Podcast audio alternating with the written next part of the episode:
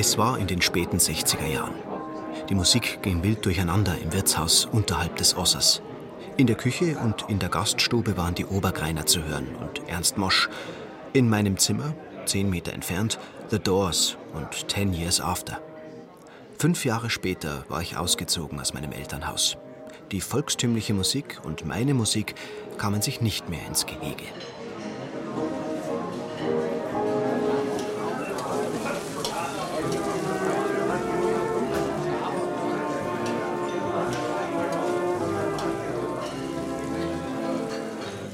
Ihre Langspielplatten legte meine Mutter mit gemischten Gefühlen auf. Die Blasmusik erinnerte sie an ihren früh verstorbenen Mann, meinen Vater. Er war nicht nur Gastwirt, sondern auch Musikant gewesen. Er spielte in seiner Kapelle Saxophon und Klarinette. Sein Spielgeld war lebensnotwendig für uns. Wenn er heimkam, freitags, samstags weit nach Mitternacht, weckte meine Mutter mich auf. Wir setzten uns zu dritt in die Küche und zählten nach, was er eingenommen hatte. Die Grenzlandgaststätte warf nicht genug ab, um zwei Erwachsene und deren Sohn zu ernähren. Meine Mutter hatte kein Heiratsgut erhalten, obwohl sie aus der angesehenen Gingelmühle stammte. Das war die Strafe dafür, dass sie einen armen Musikanten geheiratet hat. Grenzlandgaststätte nannten meine Eltern ihr Wirtshaus, weil sie es an einen Grenzberg hingebaut hatten, an den Fuß des Ossers.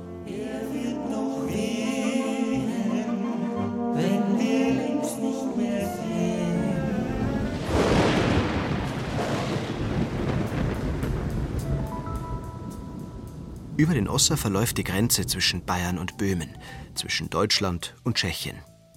Bis 1989 trennte der Osser den Westen und den Ostblock.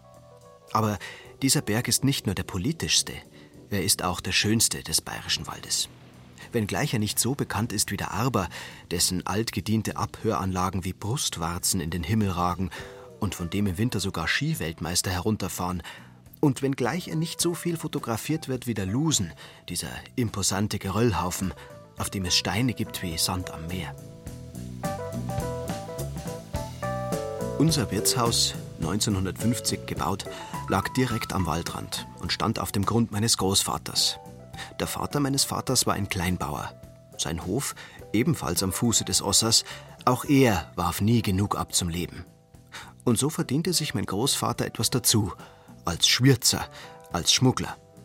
Den Osser kannte er wie seine Westentasche. Er wusste, wo und wie man an den Grenzern vorbei ins Böhmische kommt und von drüben wieder herüber ins Bayerische. Wenn die Nacht hereinbrach über dem Osser, machte sich mein Großvater auf in den Wald.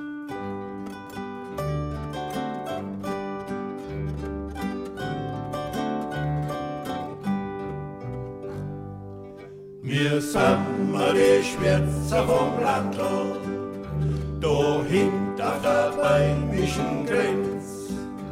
Mir schwirzt mir das Holz und der Zucker und schwarz war Finanzer weg.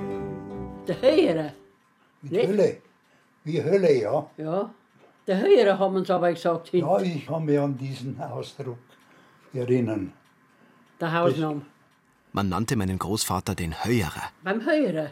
Ich kenne den Ausdruck schon. ist der Hausname. Ja, ich kenne den Ausdruck schon. Der Höhere, sonst weiß ich nicht. da hat man nicht Berlinger gesagt, sondern der Höhere. Und einmal da geht's zum Rechthauen, da kämmer nicht ein ins Bein. Da heißt dann am Stierberg rumstehen bleiben, bis man tot und am Raucher singt. Der Höhere ist der Hausname, mein Letter schon da hinten. Der Höhere. Ja, ich weiß auch nicht, wo das herkommt. Den Namen hat mein Großvater wohl bekommen, weil sich so ein Schwürzer vor den Grenzern oft in Höhlen verstecken musste. Oder weil er sich, um im nächtlichen Wald nicht aufzufallen, das Gesicht einschwärzte. Mit dem Ruß sah er dann wohl aus wie aus der Hölle.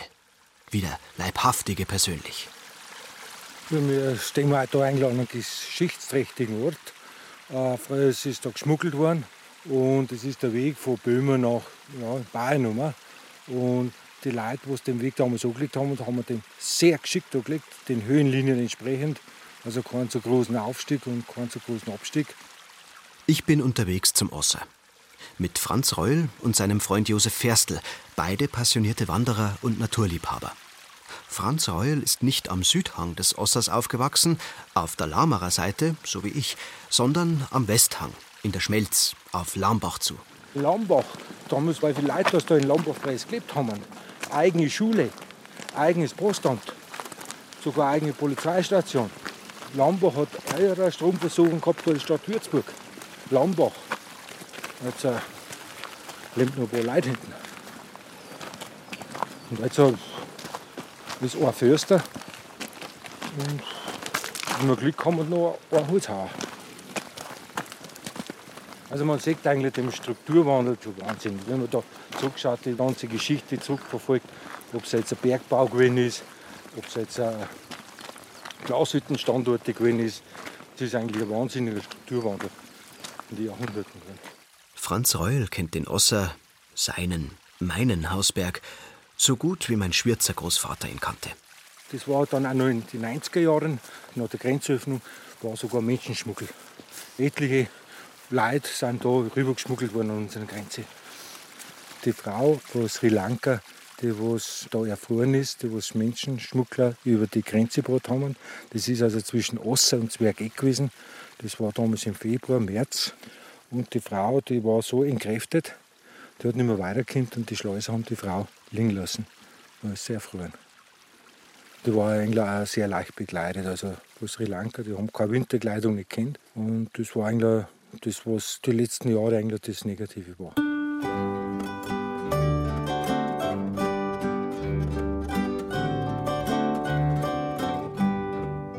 Der richtige Schmuggel, Zigaretten hat man dabei gebraucht. Ne?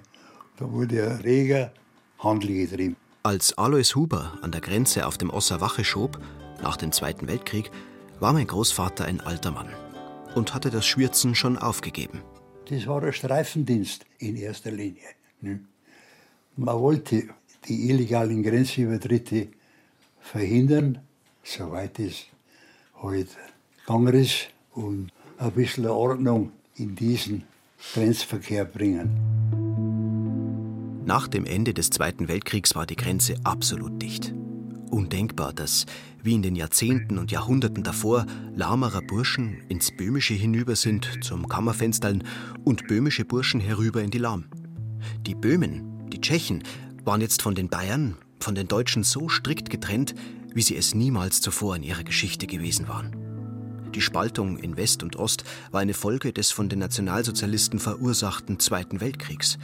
Die Sudetendeutschen an den Rändern der Tschechoslowakei also auch die im Ossergebiet, hatten sich 1938 von Hitler heim ins Reich holen lassen. Sieben Jahre später, als der braune Spuk zu Ende war, rächten sich die Tschechen für die Schmach und den braunen Terror und ordneten die Vertreibung an. Und so kamen, zu Beginn des Kalten Krieges, über den Osser viele politische Flüchtlinge. Das waren in der Hauptsache Sudetendeutsche, die aus irgendeinem persönlichen und anderen Grund ihre Heimat jenseits des Ossers verlassen haben und haben sich auf deutscher Seite angesiedelt. Alois Huber war Grenzpolizist, genau wie mein Stiefvater Georg Huber. Diesen Grenzer Georg Huber hatte meine Mutter geheiratet, ein paar Jahre nach dem Tod meines Musikantenvaters. Ich wäre als Bub gerne mal mitgegangen auf so eine nächtliche Streife auf dem großen Osser, aber mein Stiefvater hat das nicht erlaubt. Da gab es also Zeiten, da ist man jetzt übertrieben mit dem Finger am Abzug der Grenze entlang gegangen. Und es gab wieder Zeiten, da hat man sich auch einmal ein paar menschliche Worte gegönnt. Aber das hat öfter gewechselt. Ja, wir haben uns nicht immer besonders gern gehabt. Die tschechischen und die deutschen Grenzwächter. Die haben ja beide auch andere Aufträge und Vorstellungen gehabt und so weiter. Es wurde zum Teil auch geschossen aufeinander. Und wenn es bloß in der Luft war. Ne? Es war also kein Krieg. Aber recht gern gehabt haben wir uns auch nicht. Alois Huber, der ehemalige Grenzer, auch er wohnt am Fuße des Ossers, am Bergkirchelweg, benannt nach der kleinen Wallfahrtskirche Maria Hilf, die auf dem westlichen Ausläufer des kleinen Ossers liegt. Hinter diesem Bergkamm liegt das tschechische Nürsko und das tschechische Hamri.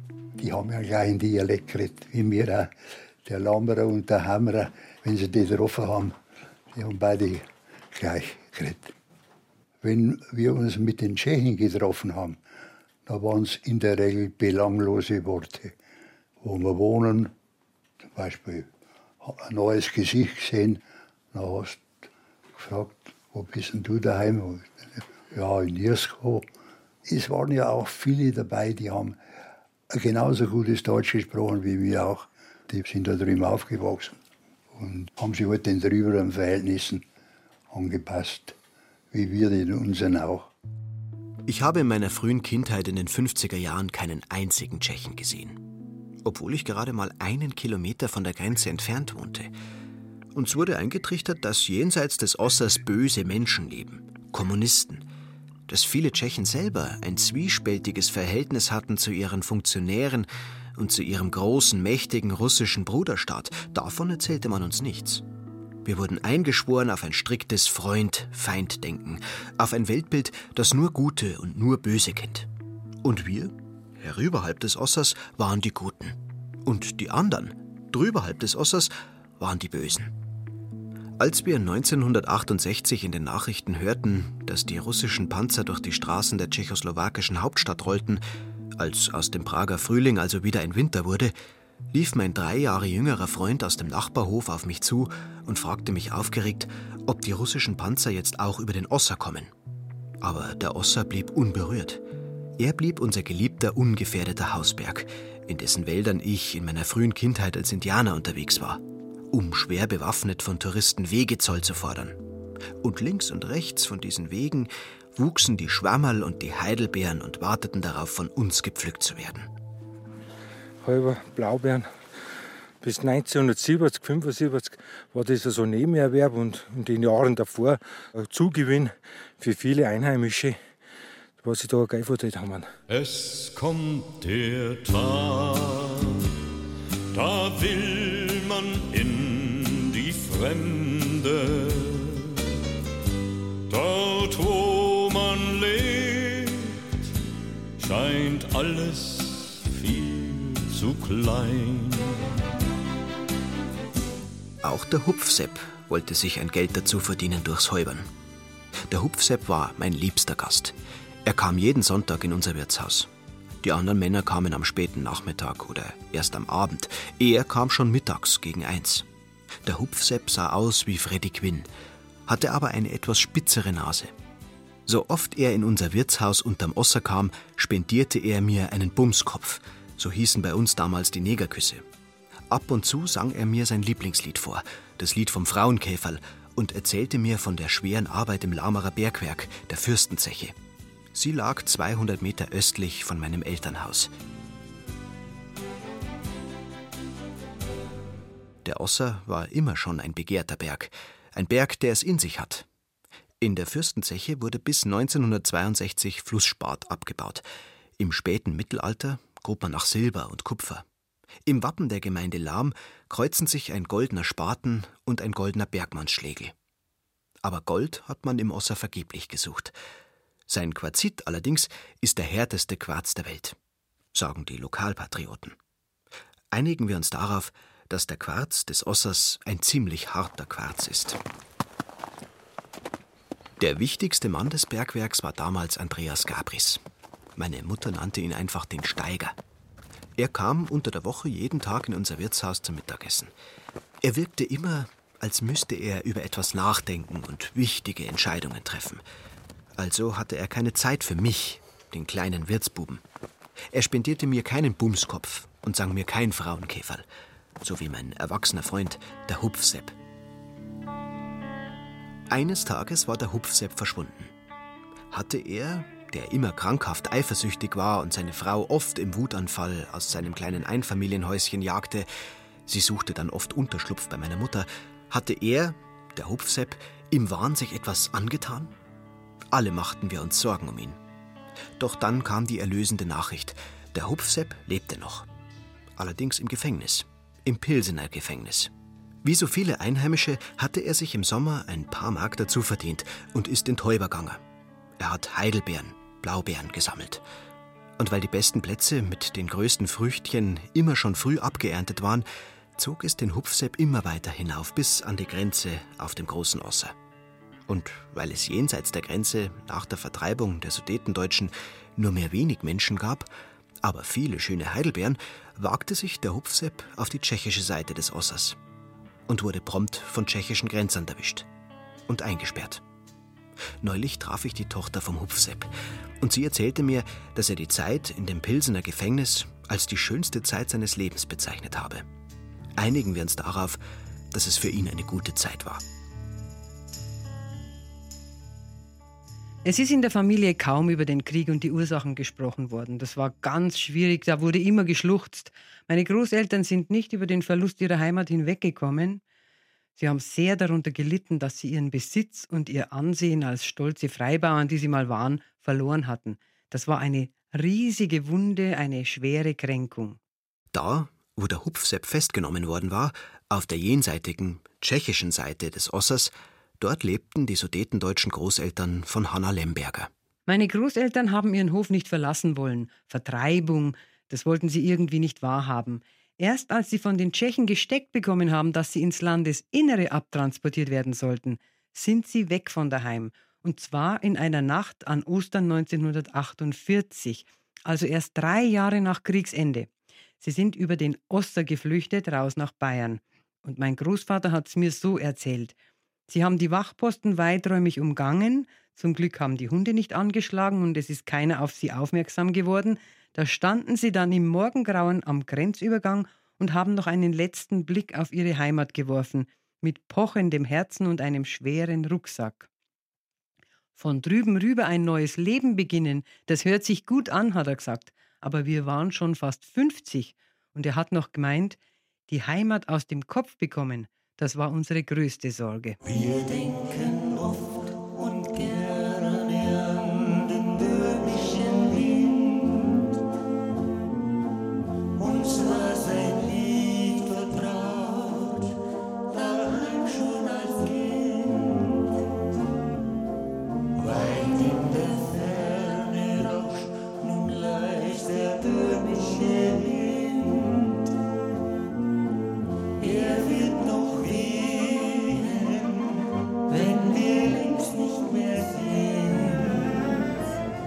Hanna Lemberger, die Enkelin, ging zur selben Zeit in die Lamerer Volksschule wie ich.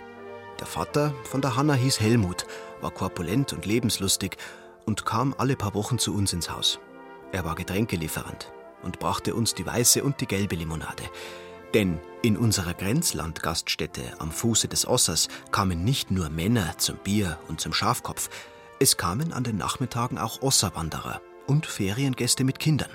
Und für die war das Gracherl so wichtig wie das Manna für unsere Stammtischler. Als ich die Hanna, die einstige Prinzessin unseres Limonadenkönigs, nach Jahrzehnten wieder traf, erzählte sie mir von ihren zweierlei Großeltern, von ihrer Abstammung diesseits und jenseits des Ossers. Auf ihren böhmischen Großvater aus Hammern schien sie besonders stolz zu sein. Auf diesen Nachfahren der kühnischen Freibauern. Diese Freibauern haben sich im Mittelalter im Ossergebiet angesiedelt, um die Wildnis zu kultivieren und die Grenzen zu sichern. Dafür waren sie nur dem König und dem Kaiser untertan und erhielten eine Reihe von Privilegien. Sie waren keine Leibeigenen und durften eigene Gerichte abhalten. Ihr Wahlspruch hieß: Niemands Herr und niemands Knecht, das ist kühnisch Bauernrecht. Das kühnische Gebirge um den Osser herum, in dem noch zu Beginn des 19. Jahrhunderts Wolfsrudel und Bären unterwegs waren, nennt Friedrich Bernau die herrlichste Partie des Böhmerwaldes. Auf der tschechischen Seite ist das Naturschutzgebiet ein sehr strenges Wegegebot. Und da sehen wir es jetzt an dem Schild auch schon. Schutzgebiet, Zutritt verboten. Also nicht einmal, die Grenze ist jetzt offen, sondern da darf man nur an die ausgewiesenen Stellen rübergehen. Und wie am Osterrum auch ist, nur zu bestimmten Jahreszeiten, also vom 1. Mai weg bis zum 30. Oktober. In der anderen Zeit nicht. Tschechen legt da sehr großen Wert drauf. Von wegen offene Grenzen also. Die tschechische Regierung legt großen Wert auf den Naturschutz. kann aber gleichzeitig nicht genug Atomkraftwerke haben, weil man glaubt, dass sie sicher sind und sauber. Einigen wir uns darauf, dass die Frage, was ist eine umweltschonende Energiegewinnung, die Menschheit ebenso spaltet, wie der Osser einst die Deutschen von den Tschechen gespalten hat. Ich habe den Ringspur Abitur gemacht und haben dann beschlossen, haben einen Gipfel im Bayerischen Wald auswählen für eine gemeinsame Fahrt. Und da war die Diskussion Arber-Osser. Und dann haben sich die Mehrheit für den Osser ausgesprochen, weil einfach der Schönerberg ist frei von Bauten, ohne Radaranlage, ohne irgendwelche technischen Geschichten. Der Osser ist ein Naturschutzgebiet, er ist Erholungsgebiet, nicht bloß für die Bayern und für den Lahmer Winkel, sondern auch hinaus in ganz Deutschland. Viele Feriengäste sind bei uns da und schätzen den Osser. Für die Tschechen ist der Osser von der anderen Seite her ebenso ein Hausberg. Erwin Molzahn wohnt mit seiner Frau Inge am Bergkirchalweg in Lahm. An jenem Bergkirchalweg, an dem auch der ehemalige Grenzer Alois Huber wohnt und an dem auch meine ehemalige Klassenkameradin Hanna Lemberger aufgewachsen ist. Als gäbe es in Lahm nicht mehrere Straßen. Aber wie haben schon unsere Vorfahren, die alten Römer, gesagt, omnia casu fiunt. Alles ist das Werk des Zufalls.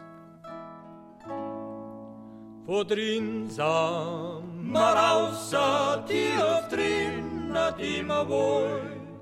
Du beholt zu Seiten, das um meiner. Bei meinem Aufstieg auf den Osser mit Franz Reul und Josef Ferstl im April lag kurz vor dem Gipfel noch Schnee.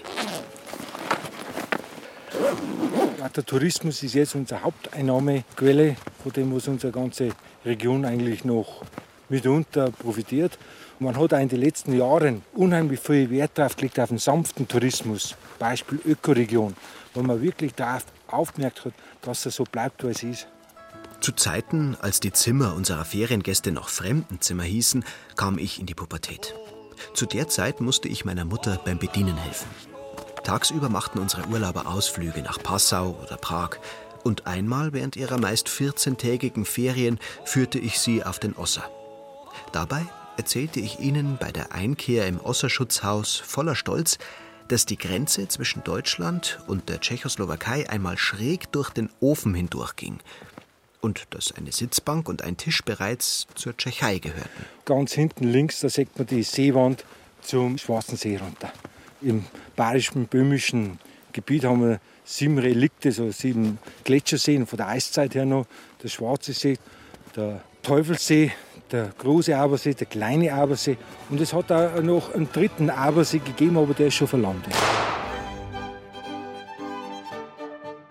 Nah am Teufelssee liegt auch die Wolfsschlucht, in der einer Sage nach die Wildschützen ihre Freikugeln gegossen haben. Karl Maria von Webers Oper Der Freischütz könnte davon inspiriert sein. Eine groteske Geschichte war vor Jahren in der tschechischen Zeitung zu lesen. Bei der Suche nach einem ertrunkenen Studenten hätten Taucher im Teufelssee eine Kolonne deutscher Soldaten mit Pferden und Wagen entdeckt. Die Soldaten seien mit weit aufgerissenen Augen unverwest am Grunde des Sees gestanden. Auch den Schatz von Heinrich Himmler hat man im Teufelssee verortet. Den Vögeln sagt man nach, sie würden, von der schwarzen Farbe des Wassers erschreckt, dem See ausweichen.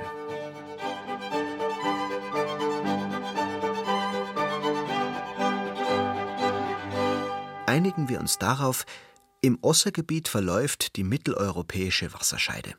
Das Wasser des Schwarzen Sees fließt in die Moldau und dann mit der Elbe in die Nordsee. Der Teufelssee dagegen entlässt sein Wasser in den Schwarzen Regen, der in Bayern in die Donau fließt und schließlich ins Schwarze Meer mündet. Auf Philipp Apians Karte Nummer 8 von 1566 steht auf jedem der beiden Ossergipfel eine Burg. Folgt man dem Böhmerwaldforscher Josef Blau, so waren diese Burgen im Mittelalter Nachrichtenübermittlungsstationen. Zur Verständigung zwischen dem bayerischen und dem böhmischen Gebiet, beide den Grafen von Bogen gehörend. Tagsüber per Rauchsäulen, nachts durch Feuer.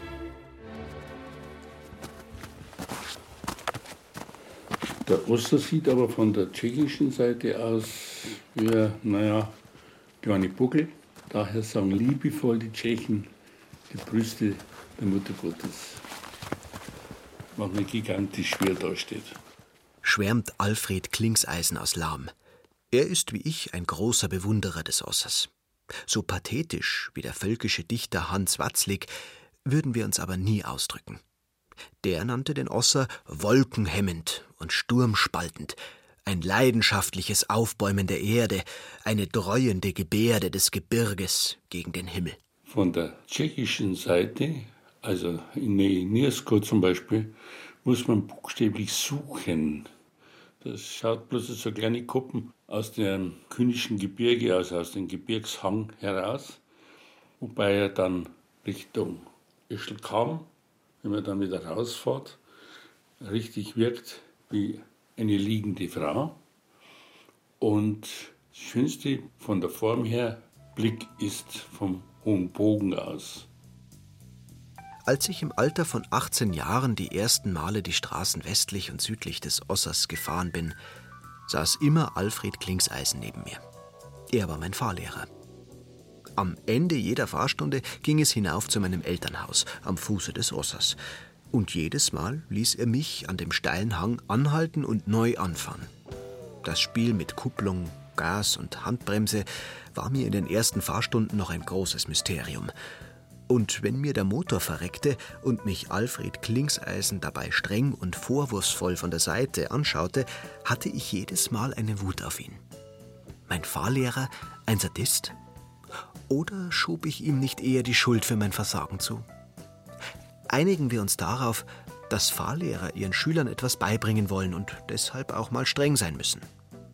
Und war es in dieser Gegend nicht auch notwendig, das Anfahren am steilen Hang zu beherrschen? Und wenn man jetzt von Kötzting nach Lahm fährt, sieht man beide Gipfel und dann verschwindet der große hinter dem kleinen. Dann man kaum glauben kann, dass das der kleine Gipfel ist. Vom Doberg her wirkt er dann wieder ganz anders. Da sind die zwei Spitzen einzeln so. Da sieht man auch den Höhenunterschied dann. Der kleine Ossergipfel erreicht 1266 Meter Höhe, der große 1293 Meter. Der dritte, den kaum mehr jemand kennt, liegt deutlich niedriger. Auf einer Karte, die der Straubinger Maler Michael Ersinger 1569 angefertigt hat, ist er noch verzeichnet. Mit Alfred Klingseisen verbinden mich drei Dinge. Erstens das gemeinsame Autofahren. Zweitens war er häufig in dem Bergwerk, in dessen Nähe wir als Kinder oft spielten. Er kannte alle Eingänge zu den diversen Stollen im Osser und brachte den Arbeitern die Bohrkronen, die in der Autowerkstätte seines Vaters nachgeschliffen worden waren. Und drittens verbindet mich mit Alfred Klingseisen das Schmugglergehen. Mein Großvater hat mir erzählt, dass er geschmuggelt hat, weil sie damals wenig Arbeit gehabt haben, also fast nichts los war. Meistens sind sie also in Gruppen gegangen. Also mein Großvater hat in erster Linie Pferde geschmuggelt und zum Teil auch Alkohol. Und das Geld haben sie in die Schuhe, in die Sohlen eingebaut. Und ich glaube auch nicht, dass die geschwitzt haben, weil sie Zeit gehabt haben, sondern weil sie auch überleben haben müssen, weil sie nicht gewusst haben, wie sie es machen sollen, oder? Die haben ja mehr oder weniger alle am Hungertuch genagt. Gell?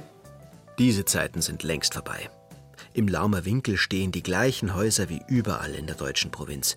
Und es fahren die gleichen Autos auf den Straßen wie in Moskau, Lissabon und Hongkong. Und am Wochenende dröhnen die Motorradbiker durch die Landschaft, so wie sie es in jeder schönen Gegend tun. Und Alfred Klingseisen ist einer ihrer Redelsführer. Er betreibt eine Art Blog im Internet. Keine Selbstverständlichkeit für einen 70-jährigen Bayerwaldler. Er nennt sich Alfredo der Old Rocker. Alfredo hat sich spezialisiert auf Bikertouren im Ossergebiet. Für mich ist der Osser ideal zum Motorradfahren, weil es noch unberührte Natur ist. Für den Lamerer Biker Alfred Klingseisen und nicht nur für ihn tat sich nach der Grenzöffnung 1989 eine neue Welt auf. Das Gebiet hinter dem Osser, seit zwei Generationen Terra Incognita, das fremde, unbekannte, feindliche Land war plötzlich zugänglich. Befahrbar, begehbar, erwanderbar. Und bei jeder neuen Tour gab es Neues zu entdecken. Der letzte Deutsche, der nicht das Land verlassen hatte nach dem Zweiten Weltkrieg, lebt 30 Meter neben dem neuen Stausee, der zwischen Nirsko und Hamann liegt. Der Stausee wurde von den Tschechen angelegt und vorzeitig geflutet, weil die Russen Uranabbau wollten am Osser, weil er bekannt war für bestimmte Mineralien. Und damit hat sich ergeben, dass eine komplette Schmiede voll eingerichtet unten im See steht, weil sie es nicht mehr räumen haben können, weil sie so auf einmal pressiert hat. Läge dieser Speichersee heute nicht im Naturschutzgebiet und wäre das Baden darin nicht verboten, Alfredo der Old Rocker würde wohl längst auch Tauchexpeditionen anbieten. Hinunter an den Grund des Sees, hinein in die Schmiede, vorbei an Hammer und Amboss. Bei seinen Bikertouren fährt Alfredo auch durch die ehemaligen Wälder seines ehemaligen Arbeitgebers. Denn der größte Waldbesitzer im Laumer Winkel, Albert Willmann, hatte zu seinen Lebzeiten Alfred Klingseisen als seinen Privatchauffeur angestellt. Ein Drittel seines Waldes ist auf der tschechischen Seite, das ist natürlich verloren gegangen. Und das, was herum ist, hat vier Tage die Lamrakeer gekriegt und die restlichen 1800 hat der Bischof kassiert. Und der Bischof Graber hat in seinem Wohnzimmer den weißen Kachelofen, der im Wohnzimmer vom Herrn Willmann gestanden ist. Und zwar war es das über Pfarrerkirchen, die die gesungen hat. Ja? Und die hat auch in Lambaching gesungen.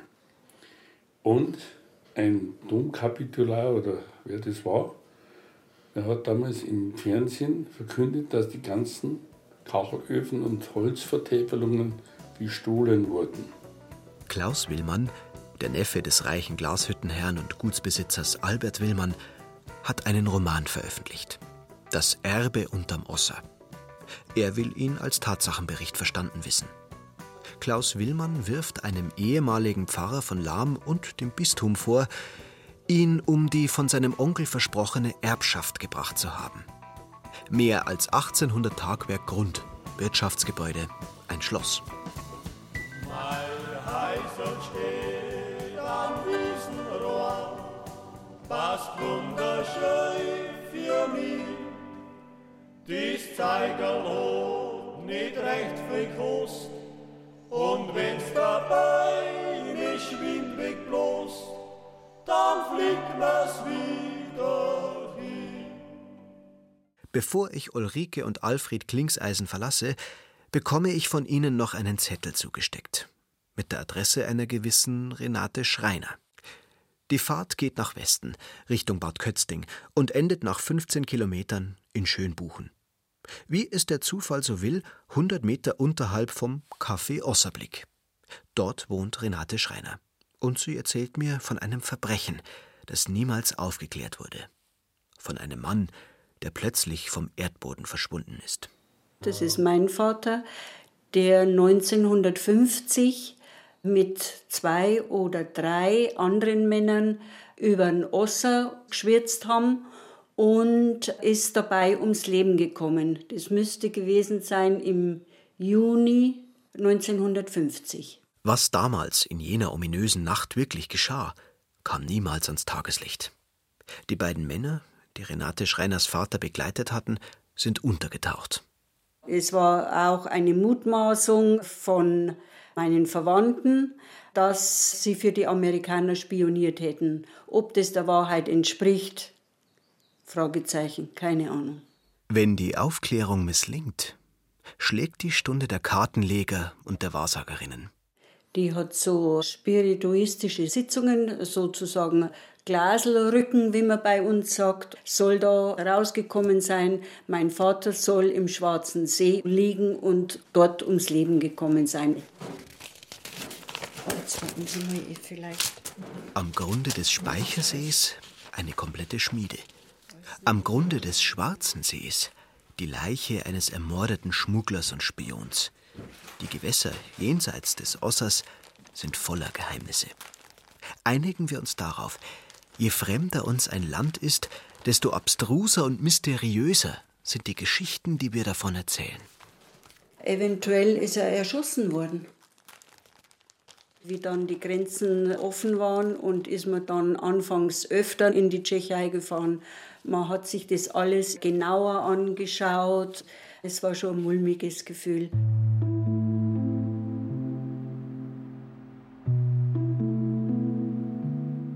Kurios ist auch die jüngste Geschichte meines Elternhauses, das am Fuße des Ossers liegt.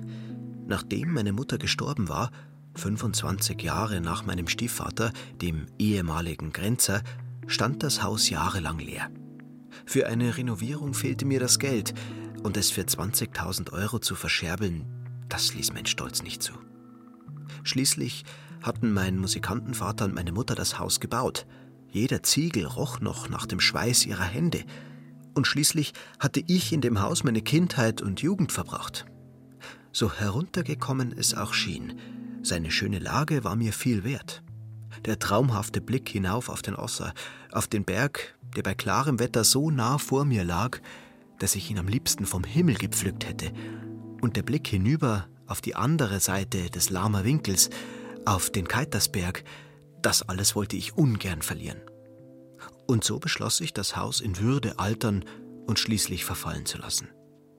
Da klingelte an Weihnachten 2014 mein Telefon. Das Christkind sprach Deutsch, aber mit unverkennbar tschechischem Akzent und nannte sich Václav Rudolf Seidel. Das Christkind sagte zu mir, Herr Berlinger, ich möchte Ihr Haus kaufen und wir einigten uns auf einen würdigen Preis, mit dem wir alle drei gut leben konnten. Er, ich und mein Haus. Und ein Zimmer in meinem, in Václav Rudolf Seidels neuem Haus, soll ich auch kriegen. Ich werde also noch oft nach Lahm fahren, werde noch oft vom Fenster des Badezimmers aus auf den Osser schauen und werde ihn noch oft besteigen. Da habe ich meine Kinder. Die freuen sich immer, wenn ich komme, weil natürlich haben die ja Hunger. Und wenn es so heiß ist, dann muss es dann sehr viel Wasser geben. Ne? Das sind meine Kinder. Und ob das jetzt im Lamm oder hier oder durch den Osser ist man hier irgendwie sehr gerne. So, jetzt gehen wir rein. Rudolf Seidel will noch seine Hunde füttern und mir dann sein kleines tschechisches Hotel zeigen, das er soeben verkauft hat. Es liegt es ist kaum zu glauben, direkt hinter dem Osser. Ungefähr genauso weit, genauso nah vom Ossergipfel entfernt wie mein bayerisches Elternhaus in Lahn. Morgen kommt die Putzfrau auch. Und es ist nicht von oben bis unten renovierungsbedürftig wie mein altes Haus. Es ist ein von Grund auf sanierter, geschmackvoll gestalteter ehemaliger Bauernhof mit angrenzender Scheune. In dieser Scheune gibt es viele große Zimmer, jedes von einer tschechischen Künstlerin ausgemalt, und einen schönen Saal mit großen Porträts diverser Filmdiven und einer großen Bar. Komm. Ja, schon gut. Das ist der das ist mein Präsident. Das ist die Niki, Nikita. Das ist der Mopsi. Das ist der Pauli. Der Bobby. Der Dusty, ja, wo ist mein Dusty? Der Dusty ist der Chef. Ja, ja, ja, ja, ich bekomme lieber Dreck. Ich muss mich immer anziehen extra, wenn du da hier reingehst, dann musst du dir extra anziehen. Weil sonst wird es dreckig. Du bleibst da. Da bleiben. Da bleiben!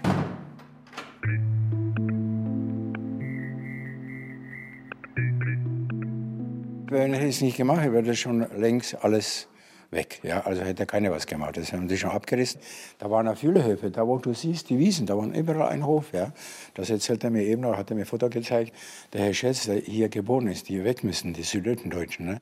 Eigentlich wollte dieser Herr Schätz das Haus selber zurückkaufen, als er es nach der Grenzöffnung 1989 zum ersten Mal wieder besuchen konnte. Ja, bitte, Herr Schätz, kannst du gerne haben. Du zahlst ja nur, was ich bezahlt habe für die Ruine und kannst morgen weitermachen.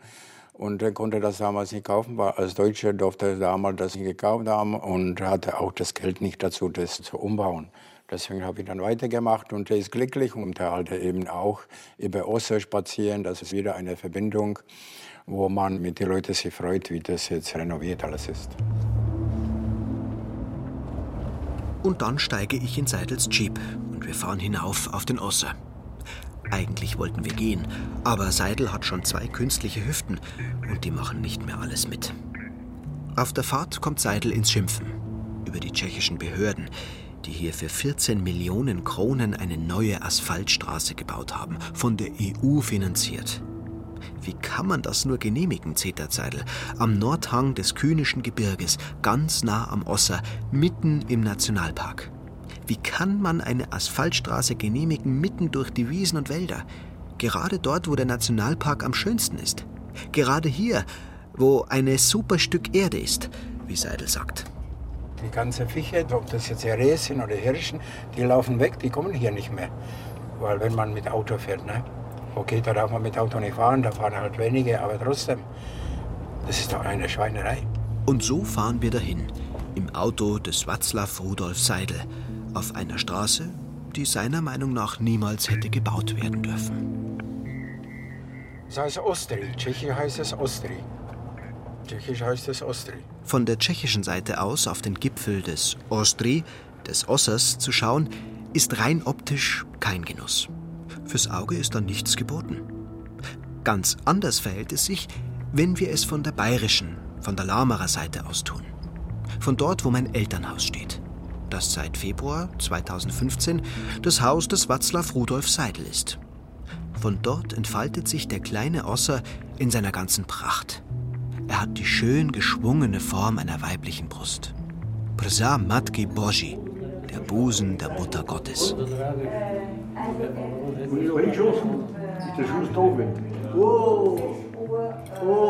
Auf dem Rückweg vom Osser führt mich Seidel in das Hotel Kollerhof. Es liegt unweit von Seidels Hotel, in Hamri, deutsch Hamann. Und es hat einen deutschen Besitzer, Wilhelm Kellermeier. Wenn die Gäste da ankommen und wollen zum Osser, dann fragen die mich immer, wie geht man am schönsten zum Osser, wie geht man am schnellsten zum Osser. Also mache ich denen per Hand eine Skizze über das steinerne Tor nach oben und die sind immer sehr, sehr zufrieden, weil das ist wirklich eine Naturwanderung. Die andere Wanderung, die also wirklich in der Karte drin ist, das geht über Asphaltstraßen und so weiter, das ist nicht so schön. Die Gäste im Hotel Kollerhof sind zu 70 Prozent Deutsche und zu 30 Prozent Tschechen. Hierher verschlagen hat es den Hotelier wegen seiner Jagdleidenschaft. Eine Reviergröße von 3000 Hektar hätte er drüben in Bayern nicht bekommen. Alena Boschotova, die Geschäftsführerin des Hotels, ist eine Tschechin, eine Pragerin. Sie hat feststellen müssen, dass sich die Dinge seit der Grenzöffnung 1989 gewaltig verändert haben. Früher war das besser natürlich, weil die Leute waren neugierig. Alles war auch preislich günstiger als jetzt. Kurs war gut, ja, war noch D-Mark. Alles war sehr viel günstiger als heute. Manchmal muss ich schon sagen, in Deutschland ist Ware billiger als hier. Viele Sachen, die sind Qualität und preislich schon günstiger als hier. Zum Teil fahren wir jetzt schon nach Deutschland zum Tanken, weil der Diesel in Deutschland billiger ist wie in Tschechien. Ja. Was ist bei uns noch billiger, ist praktisch Arbeitskraft. Aber wir haben das sehr, sehr schwer, jemanden fachlich finden, weil wir sind bei den Grenzen und die fachlichen Leute arbeiten schon in Deutschland. Die Gäste aus Deutschland, die am Nebentisch sitzen, kommen von jenseits des Ossers, von Lahm. Und der Wortführer am Tisch, Karl Huber, ist ein Jäger, so wie der Wirt hier. Und weiß demzufolge auch von den Schwirzern von früher zu erzählen. Von den Schwirzern, zu denen auch mein Großvater gehört hat. Wir haben den Ochsen eingeschwirzt, weil die Ochsen gegen da schön, weil sie eingespannt gewesen sind. Und dann haben sie auch einige gewesen, haben das raus und dann haben sie wieder rein. Das ist gerade, weil die Konjunktur gegangen ist. Und, und dass sie nicht abgefallen sind, haben sie den Wohnung eingespannt und haben in den Wald gefahren, bis auf die Grenze. Aber in Zelda gekommen sind, ja, die fahren da auf alles haben mit den Ochsen. Und in der Nacht haben wir den Wogen stehen lassen und sind mit den Ochsen in die Tschechei Wo die jeweilige Ware billiger war, dort wurde sie herausgeschmuggelt. Und wo sie teurer war, dort wurde sie hineingeschmuggelt. Ziemlich logisch das Ganze. Und die Schwirzer sind mit dem leeren Ochsengespann hinauf an die Ossergrenze, damit die Zöllner gemeint haben, die holen Holz aus dem Wald. Und dann haben die Schwirzer den Wagen vor der Grenze versteckt und haben die Ochsen ins Böhmische getrieben und dort verkauft. Ziemlich listig das Ganze. Musikant spielt vom Kanal, die Schwirzer vom Land und sind da. Und wenn's dann vielleicht nicht ganz recht war, na gut, immer gleich ein Boro. Und wenn's dann vielleicht nicht ganz recht war, na gut, immer gleich ein Boro.